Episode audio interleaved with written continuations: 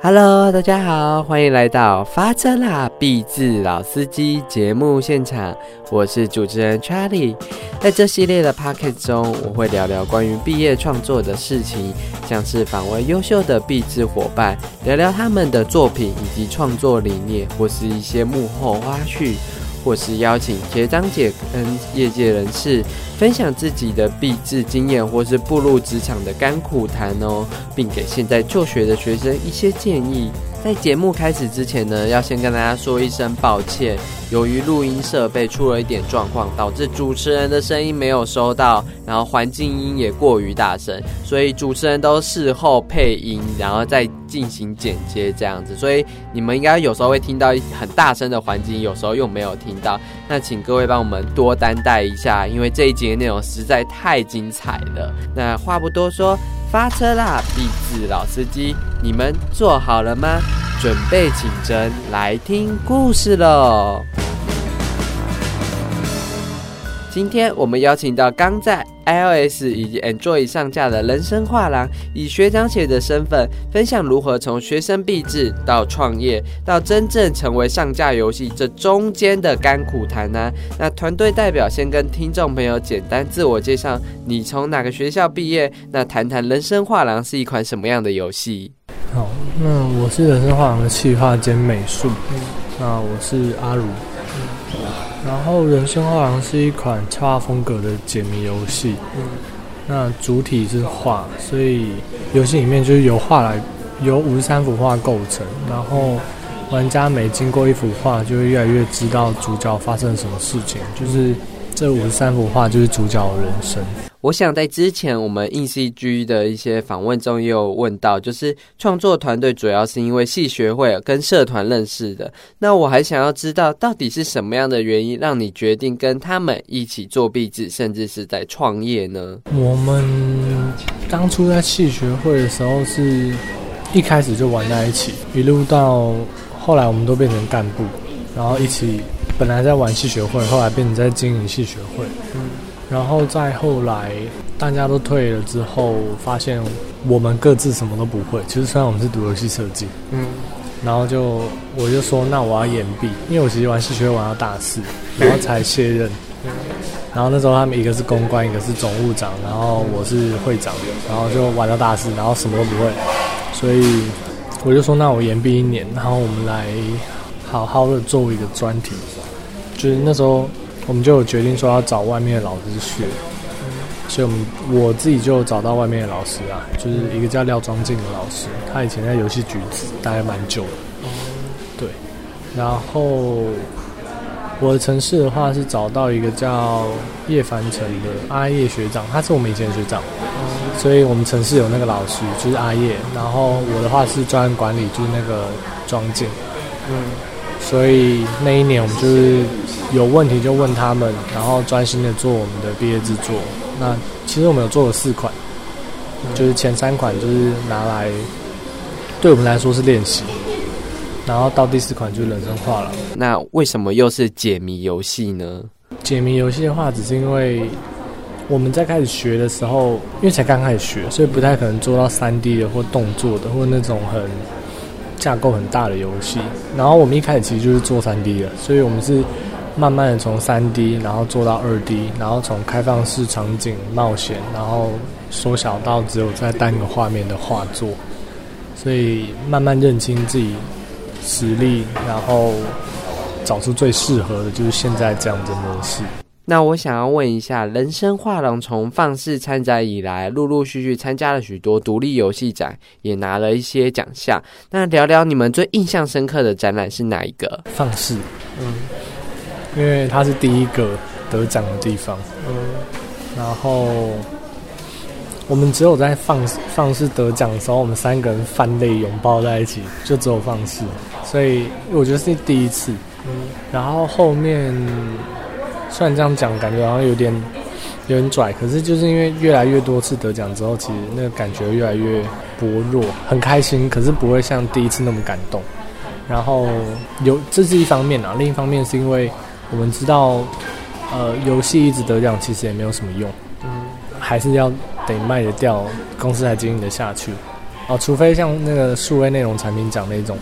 我们得一个奖拿了三十万，我们再多得几个，我们公司就可以再活一阵子。但主要还是要卖掉了。其实我研毕的时候是跟我妈说，还有跟我指导老师说，把我当掉。就我跟指导老师说把我当掉，然后我那时候是跟他们讲说，我放肆会得奖，然后我得了奖就会好找工作，所以你就让我延毕一年吧。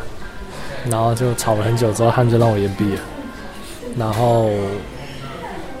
我们有，我们觉得我们会尽力去争取要得奖这件事情，是因为我们想找工作，只是没有想到后来结果是得了那么多奖。嗯，本来想说，哎，如果拿个铜奖的话，也算我觉得很棒，就是找工作至少有作品，然后有奖项可以找。但就没有想到拿那么多，很意外受到大家的注目吗？也其实也不一定算意外，是我们快做完的时候，然后因为放肆大赏是会提前一两周开始公布厂商奖的，嗯，就我们拿报看多厂厂商奖，他们想说哇，那我们好像可以期待金奖，所以如果放肆最后一天公布所有奖项，我们一定会超级意外。可是因为他提前爆雷了。所以已经有一点心理准备了，是不是？在在场上讲之前，我们确实是没有想过有可能拿得到金奖。可是，在前两周看到那个颁奖的粉砖，我们就觉得，哎，也许我们有机会。所以我们其实那放肆第一天就超级紧张，然后到第二天颁奖典礼的时候。就我们三个人应该都是保持着不要被喊到铜奖或银奖的心情在听颁奖典礼，对吧？如果银奖被，如果我们被喊掉，我们会超难过哎。怎么是这样？而且尤其是呃，放肆是两个类，它可以报两个类别，就是手机组跟企划组。企划组就是不管是不是有所有所有组别都可以重叠报企划。然后一开始企划是最先颁奖，然后我想说哦，干我们拿到他的铜奖。虽然很开心，可是就在想说，我们是被垫在那里，就是，啊，因为我不知道放肆，可是后来听说放肆是没有在分配奖项的，没有没有，对对对，可是就那时候就很怕我们被分配在那个铜奖，我们就不会拿到手机金奖。结果还是拿到了。那日后参与这些游戏展览时，有没有什么样的心得，还是认识到什么样的贵人呢？参展的心得，其实参展相对蛮单纯，就是展过一两次之后，就大概知道要打包什么，然后看场地长怎样，怎么布置，好像也没有什么特别的，顶多是展场遇到的前辈吧。还蛮多。其实我们现在在我们身边的前辈，大部分都不是得奖后才认识的，几乎都是得奖以前就认识的。啊，在哪里认识？真肥剧，一个开发者的聚会。哦，小型的展览吗？对。然后那些前辈就觉得我们，他们可能觉得我们有点潜力，还是怎么样的吧，所以对我们还蛮好的，然后教我们很多。所以让我们在放肆以前，其实就。提前接触到蛮多业界的建议跟咨询，就是让我们有咨询的机会啦。所以当时在参与那些小型的聚会的时候，是你们已经在线上试出你们有这样子的作品，还是到那个展会之后才公布说哦，原来你们有这样子的作品？我们有，就是那个阿叶叶凡成，我们城市的师傅带我们去的，去那个实体的聚会，然后他就说你可以带 demo 去给大家看，然后我们就带了 demo。因为他其实他们都还蛮照顾学生的，因为他们知道学生第一次去，其实不知道自己要怎么办，所以他们会主动来找你搭话，然后主动试完你的东西给你意见。然后就因为第一次经验还蛮友善的，所以我们又去了第二次、第三次，所以就认识很多人。所以他们给的建议，不论是关卡还是美术设计，都有给，是不是？对，不过呃，他们给的都是比较大方向的，就是像。有些在游戏公司上班的企划好了，他只会跟你讲大方向要怎么做，他其实不会针对游戏的内容去给什么太细节的建议，就大部分都是引导我们方向。我想知道他们大致上给的方向是什么？嗯，有一个自己比较清楚的是，呃，光穹游戏的负责人，呃，陈任轩嘛。他那时候玩完我们解谜，然后他讲了一个我觉得到现在还很受用的东西，就是他说一个画面里面可以互动的物件，可以互动的物件，应该要是呃视觉上统一的。然后一开始一开始其实没有那么意识到，因为我我以为这个这个模式是套用在同一个就那个画面而已。他这样跟我讲。然后到后来我在计划出其他关是同一个画面有多个可以让玩家互动的物件的时候，我才发现那一件事情的重要性，就是在每一个玩家可以碰的东西上面，你都加上一个，比如说我们有两个两个圆环，然后两个圆环都是可以转的，去对焦相机，然后玩家通常只会转到外面那一圈，然后我们也不知道，因为。照理说应该要看得到两圈，因为那两圈很明显。可是玩家其实真的只会碰一圈，他们会觉得他们有转到。然后我就试着在那两圈上面都各加一个金色的标记。然后因为有两个金色标记，然后又是金色的，很明显。然后玩家就很清楚知道说，哦，原来这两个东西都是可以互动，就像这样子啊。然后像这种细节，其实在解谜游戏的引导上超重要，因为。不能去刻意的刁难玩家，要合理性的让玩家就要有线索给他们去解，不然就在刁难他们。然后如果照着那个模式做的话，就很少发生刁难的事情了。所以给了一些像互动型的建议，他们讲的比较多是体验，在学校教的都是怎么做游戏，然后在业界前辈讲的更多的是。玩家怎么玩游戏？玩家怎么感觉你的游戏？我想，因为学校是必须是从零到一教你怎么做一个游戏，那这些互动的体验，带领观众去沉往你的游戏沉浸那一种，我觉得是。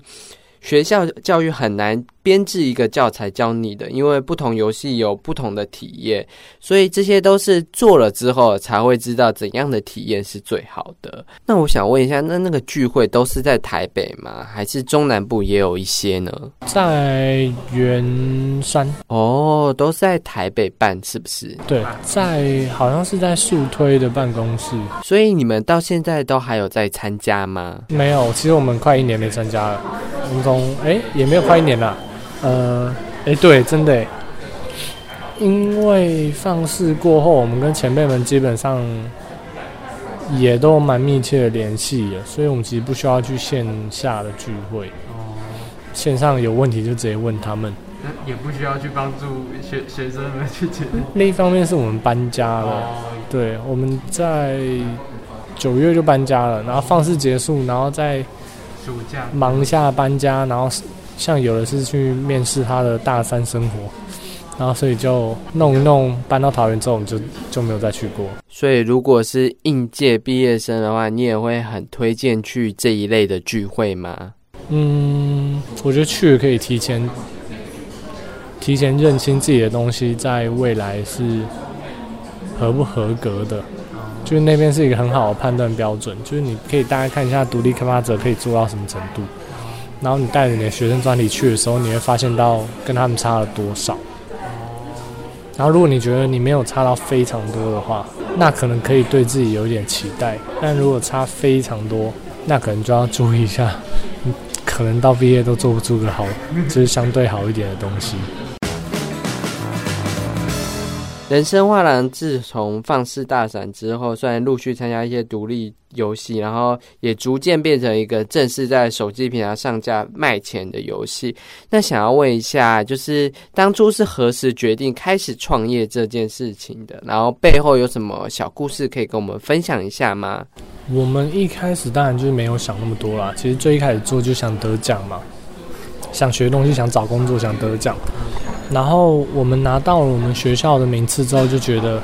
只赢我们学校可能不行，所以我们下一个目标就是希望可以再放肆赢到所有学校至少前几名。然后后来也达到了。然后我们在想说，哎，不知道在学生的前几名，我们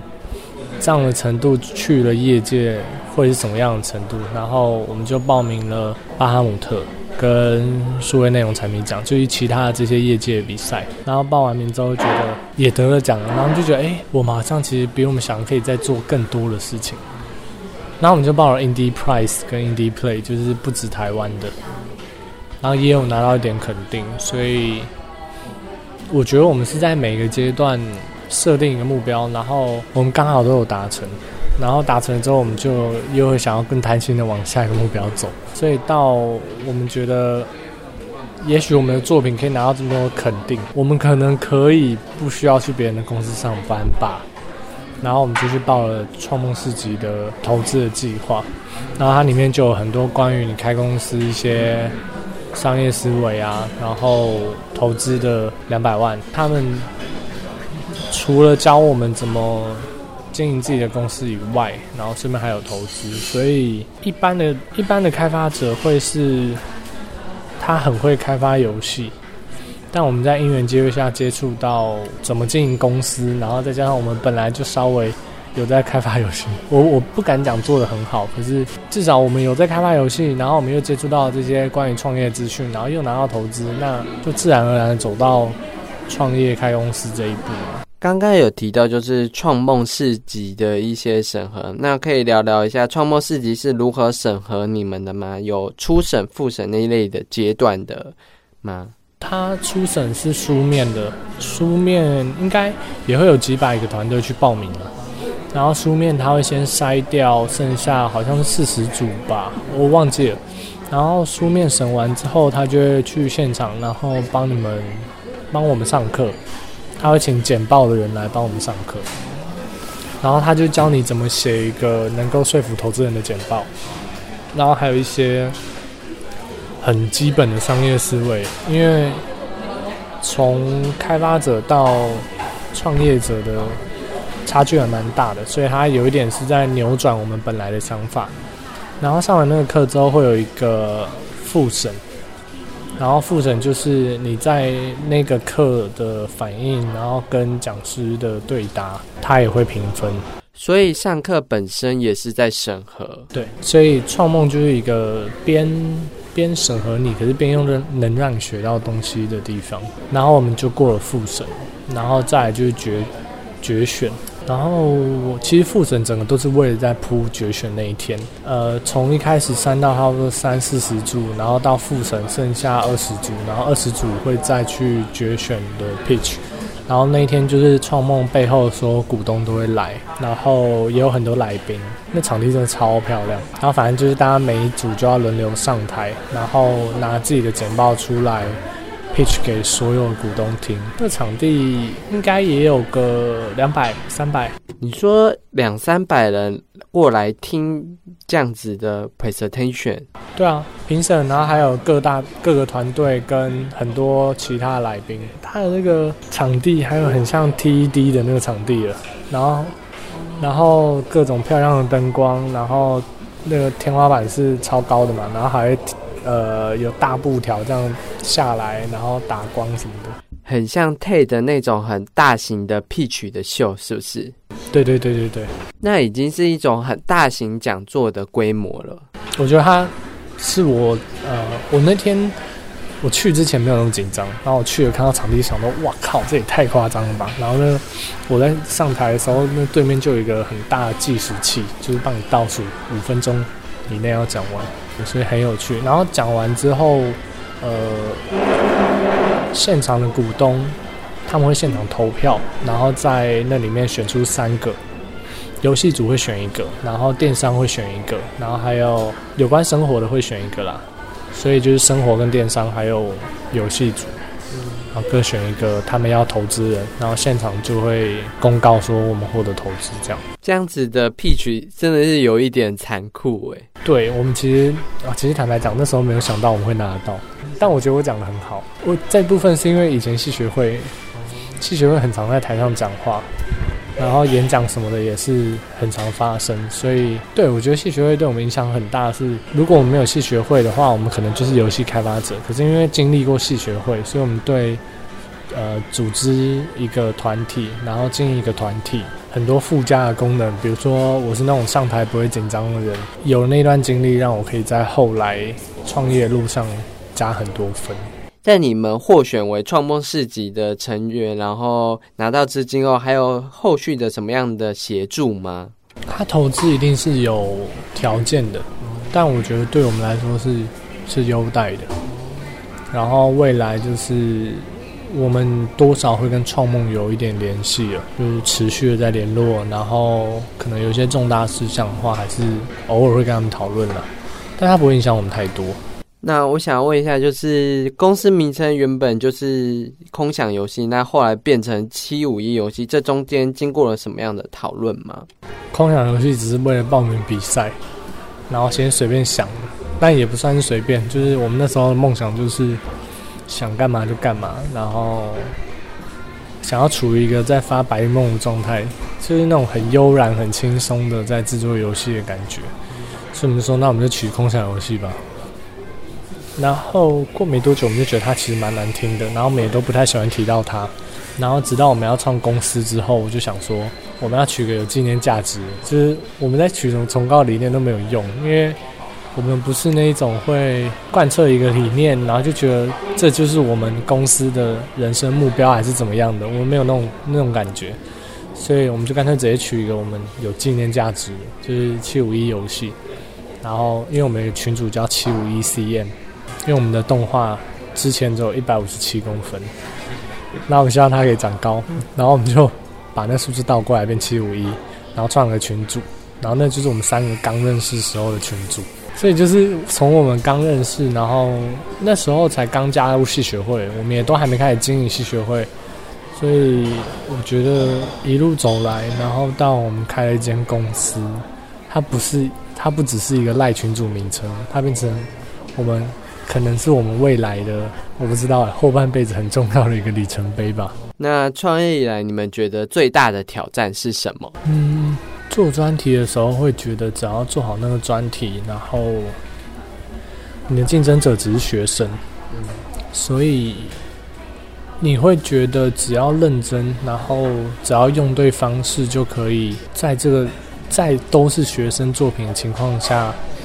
走在比较前面，当然没有把握可以走在第一个，可至少我们可以看得到说，哦，大家周围是这样子，我们只要做到再好一点，再好一点，这样就好了。所以其实不太会有压力，所以我们过得其实算蛮轻松的。然后到开公司之后，要对自己公司的销量负责，然后对作品负责，然后你也不只是要拿去学生专题的竞赛，你是要拿去卖的，那个差距是大到我们。一开始没有意识到的，我们一开始就梦想想要上架，所以我们打算在放试结束后把它做完，然后上架。可是到后来，我们发现学生时期最重要的是做完游戏，然后做完整。可是如果你是要给玩家玩，要他们买单的话，需要完整的就不是那游戏，需要完整的是玩家感受到的游戏体验。然后这两个是我觉得学生跨到业界最改变最大的。然后。呃，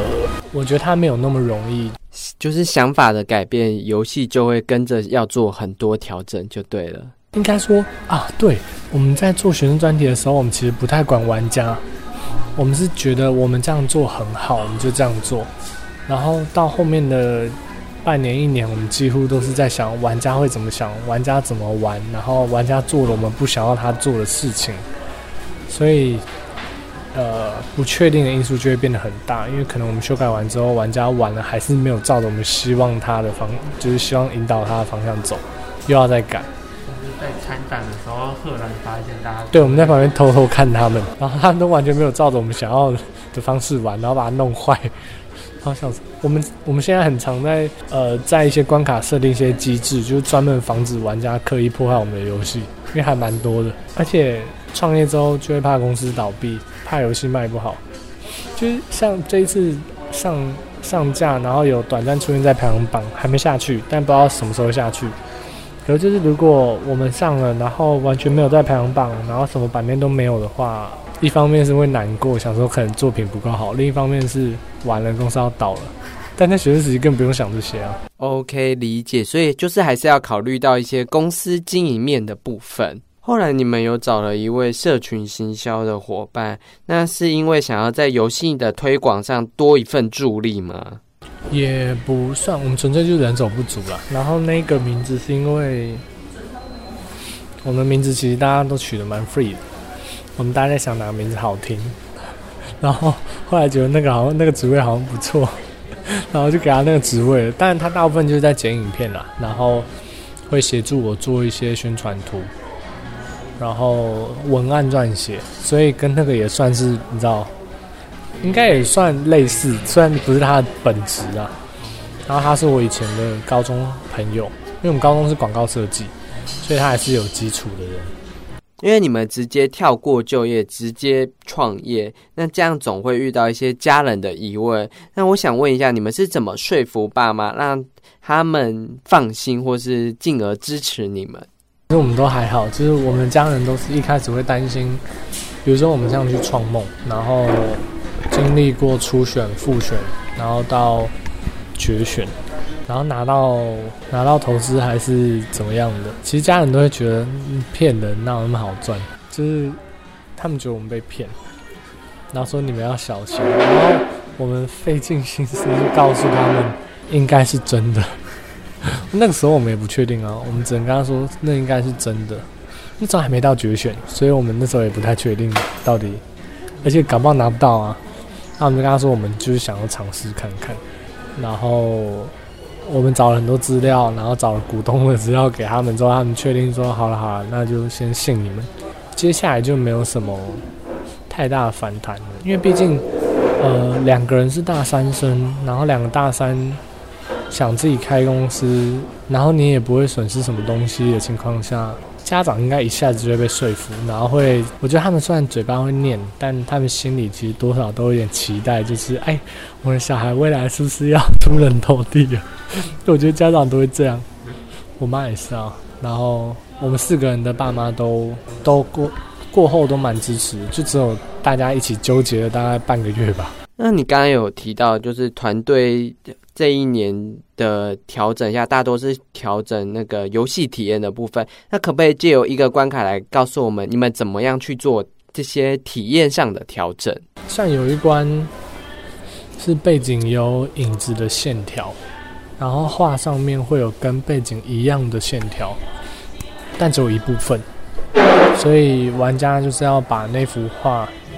去对准到，因为画上的影子跟背景的影子其实是可以重合的，只是它只有一部分，所以你要把它拼到对的位置上。我们本来以为它很简单，因为其实就是背景的几条线，然后你画上有几条线，那几条线其实跟背景是长得一模一样的。就玩家其实不会想到那件事情，他们只会觉得它是背景而已。然后我们修到那个线的对比就是变得超高，就是很明显，那个那已经不算是背景，那。就只有一整个线条在那个背景上超清楚，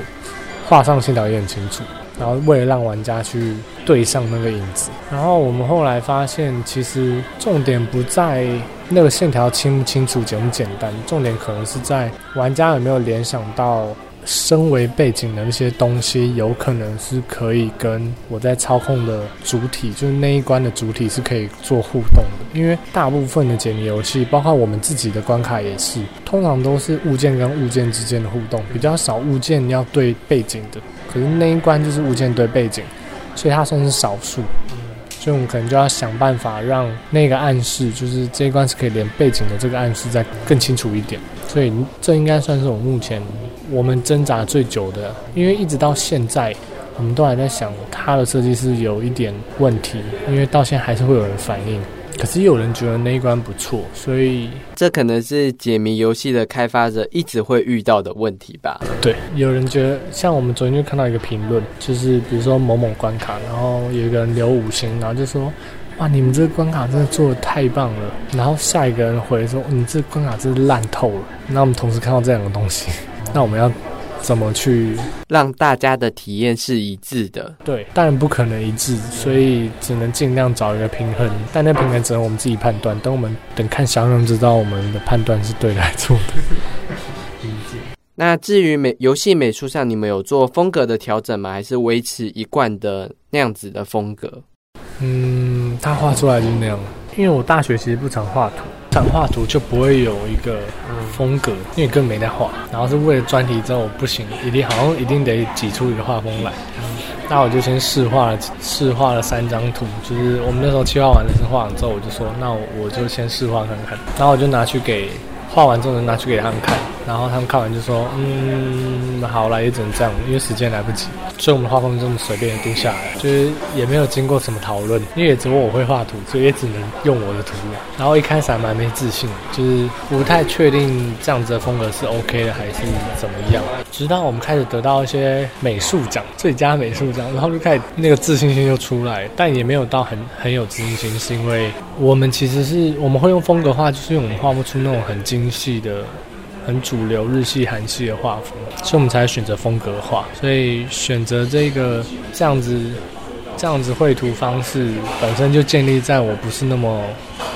擅长画图的上面。所以拿到美术奖，我反而有时候会觉得有点心虚。不过换个角度想，有时候会觉得，哎，那我还蛮厉害的，就我随便搞个风格画，结果没想到这风格画就成了。所以就有点互相抵消，让我可以更顺利的担任团队美术。所以这一年下来，美术上面几乎是没有调整的。从一开始到现在，顶多有加一些光影，就是哦油油画的越来越好，但风格跟方向没有调整。我们画法也都完全一模一样。但其实从前面的关卡，哎，应该说我们前面关卡做完，然后再做后面关卡的时候，我那时候觉得后面关卡太好看了，跟前面的比。然后我就开始回去翻修前面的关卡，就是画面的丰富程度，然后和谐的程度，但方向没变。网络上有一两篇就是关于抄袭或过度模仿的声浪，你们是怎么看待这样子的言论的？嗯，那篇文章我看，就是他大概是在讲我们像哪个游戏嘛，然后他要举出一些图片，然后我看完之后，虽然。我看完之后觉得很有道理，就是我觉得他讲的很好。然后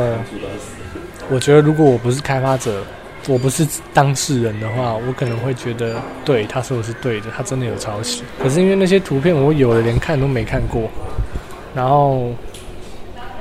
因为他知道我也喜欢他讲的游戏，就是秀。但我也不是秀湖的每一款都玩过，我只玩过一两款。然后他举出来的图片有一半是我根本没有看过那张图片，但他拿我图片去比，他觉得很像。但如果我是旁人的话，我也会觉得很像，因为这个画风差不多就是这样。然后那个画面也只能起那一点东西，尤其是秀湖的画风是画面上不会有太多其他的装饰品，我的画风旁边也都不会有装饰品，所以要么就是人，要么就是关键互动的东西。那物件的话，你如果把它简化下来，比如说我就是有两个鼻孔好了，然后它就是两个圆形组成的。那锈湖如果刚好也有两个圆形组成的画面的话，那就会非常像，因为我们都没有装饰品。所以就是像这样子的逻辑，我觉得是对的。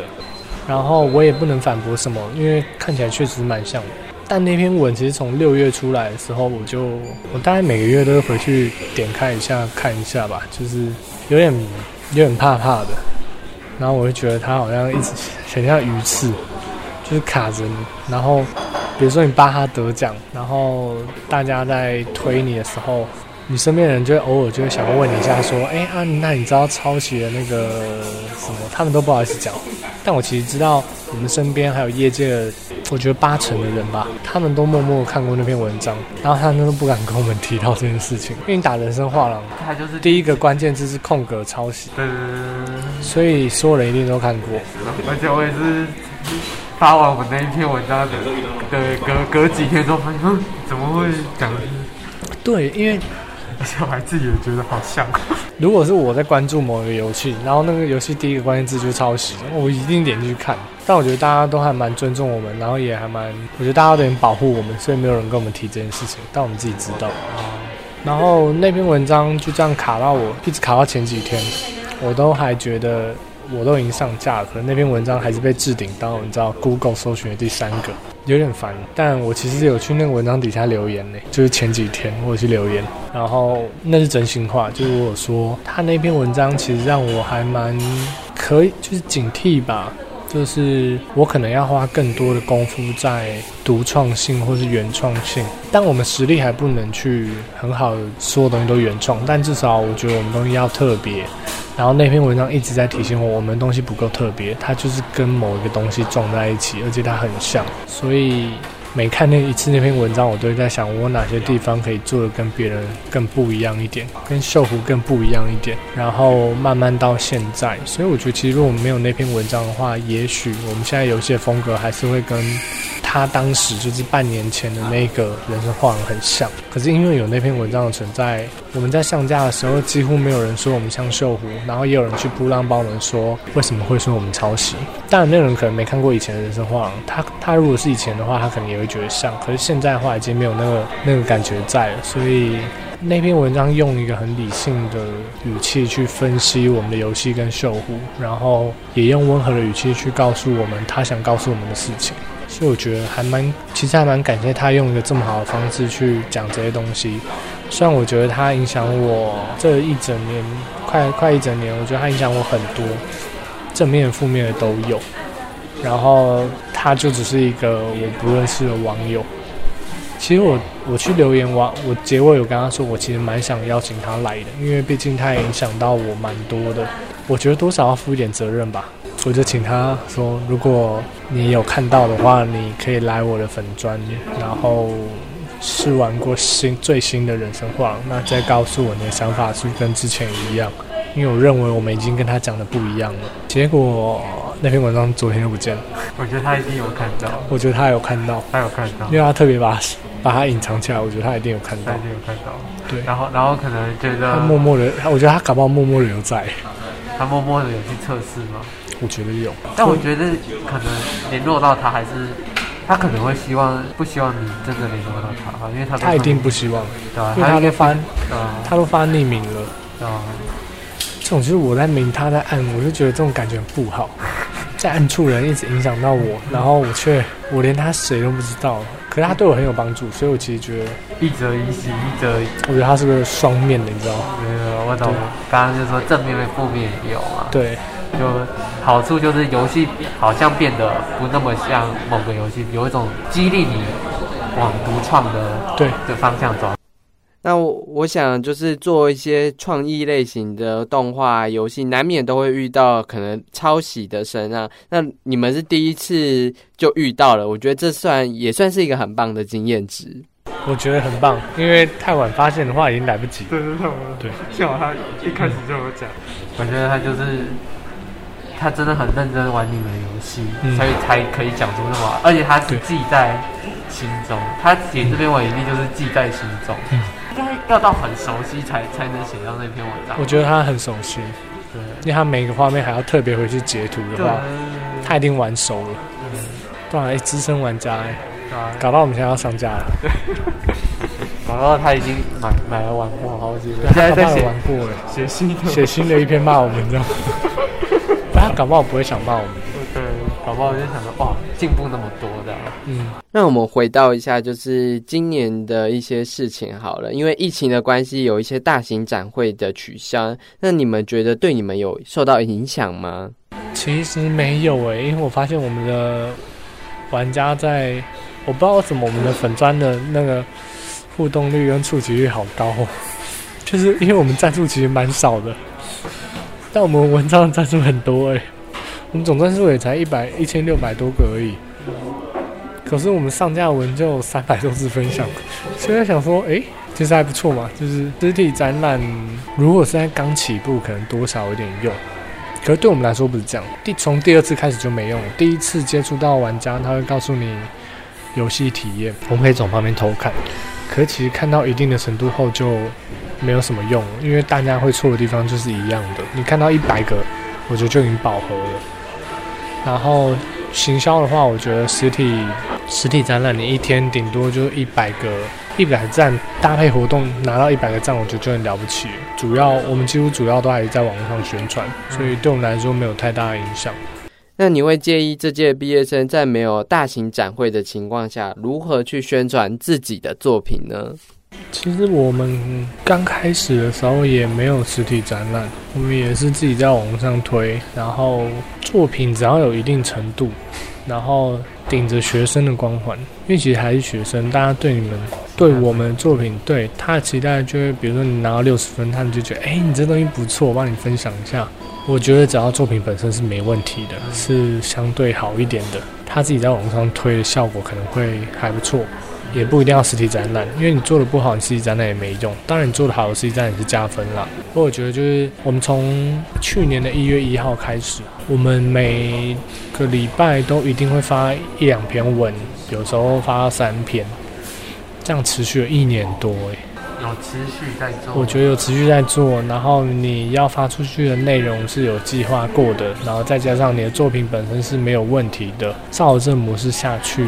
我觉得就算没有实体展会，也一定会有蛮蛮大的效果。因为像我们也已经很久没有参加实体的展会了，而且宣传就是要把业界人全部宣传到爆炸，就靠那一百个业界，然后把业界宣传到爆炸，然后接下来就溢出去到其他玩家身上。那感谢大家收听这一集的节目啊，不好意思啊，因为录音环境的关系，让大家听到太多的环境音了。那我们下次也会做改进，这样子。那也欢迎追踪 InCG 的 Facebook、Instagram，也可以私讯我，告诉我你对这一集 Podcast 内容的一些想法，也开放许愿，你想要我邀请谁，我都可以去尝试看看哦。这里是发车啦，必自